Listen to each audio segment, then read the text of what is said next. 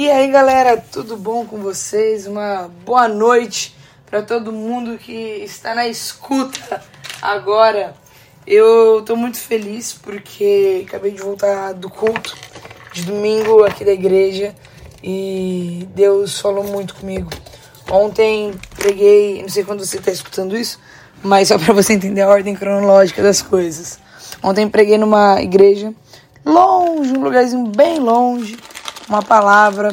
E hoje na minha igreja local, quando foram pregar, pregaram uma palavra diferente, mas com uns tópicos muito parecidos.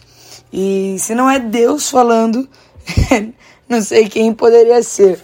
Mas a palavra que eu ministrei nessa outra igreja foi de Marcos 10, do 17 ao 23, que é aquela história bem conhecida do jovem rico.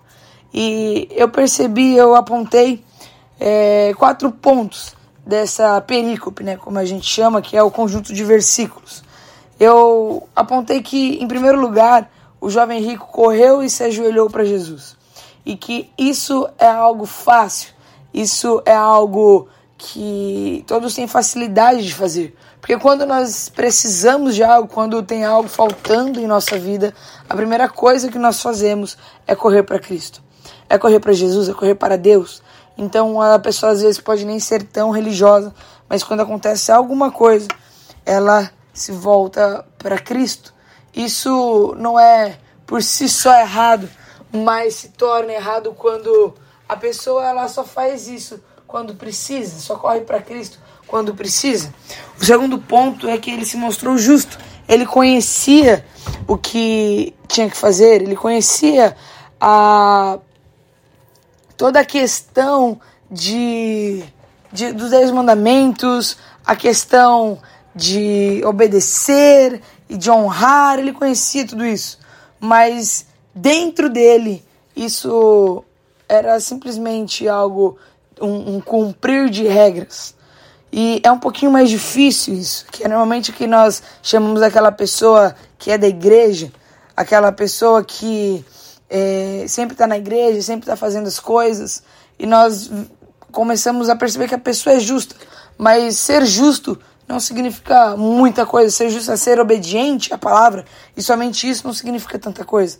Porque Cristo pega e fala, fala na Bíblia que Cristo amou o jovem rico.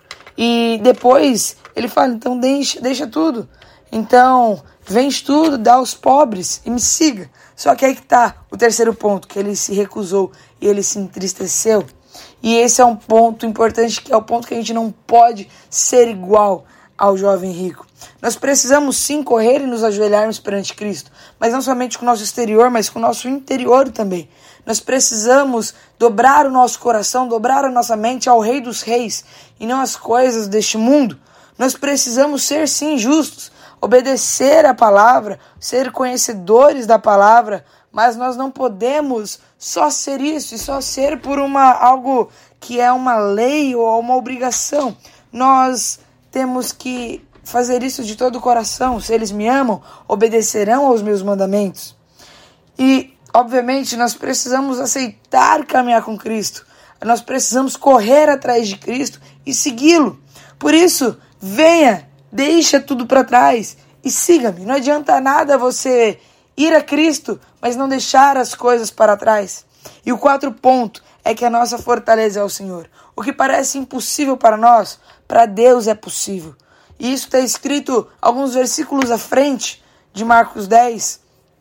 E quando nós entendemos isso, nós conseguimos entender que com Cristo nós conseguimos segui-lo, nós conseguimos ir até Ele. E nós conseguimos deixar todas as coisas para trás, porque nós entendemos que nós temos as coisas porque Cristo nos deu as coisas. E não porque nós somos bons ou porque nós merecemos, mas porque Deus é bom. E porque Ele teve misericórdia e nos abençoou para que tivéssemos o que nós temos hoje. Então, a mensagem que hoje eu queria deixar é exatamente essa. Não, não não deixe, não, não fique simplesmente no ir até Jesus, porque isso é fácil. Mas vá até Cristo com o coração quebrantado, mas deixe as coisas deste mundo para trás.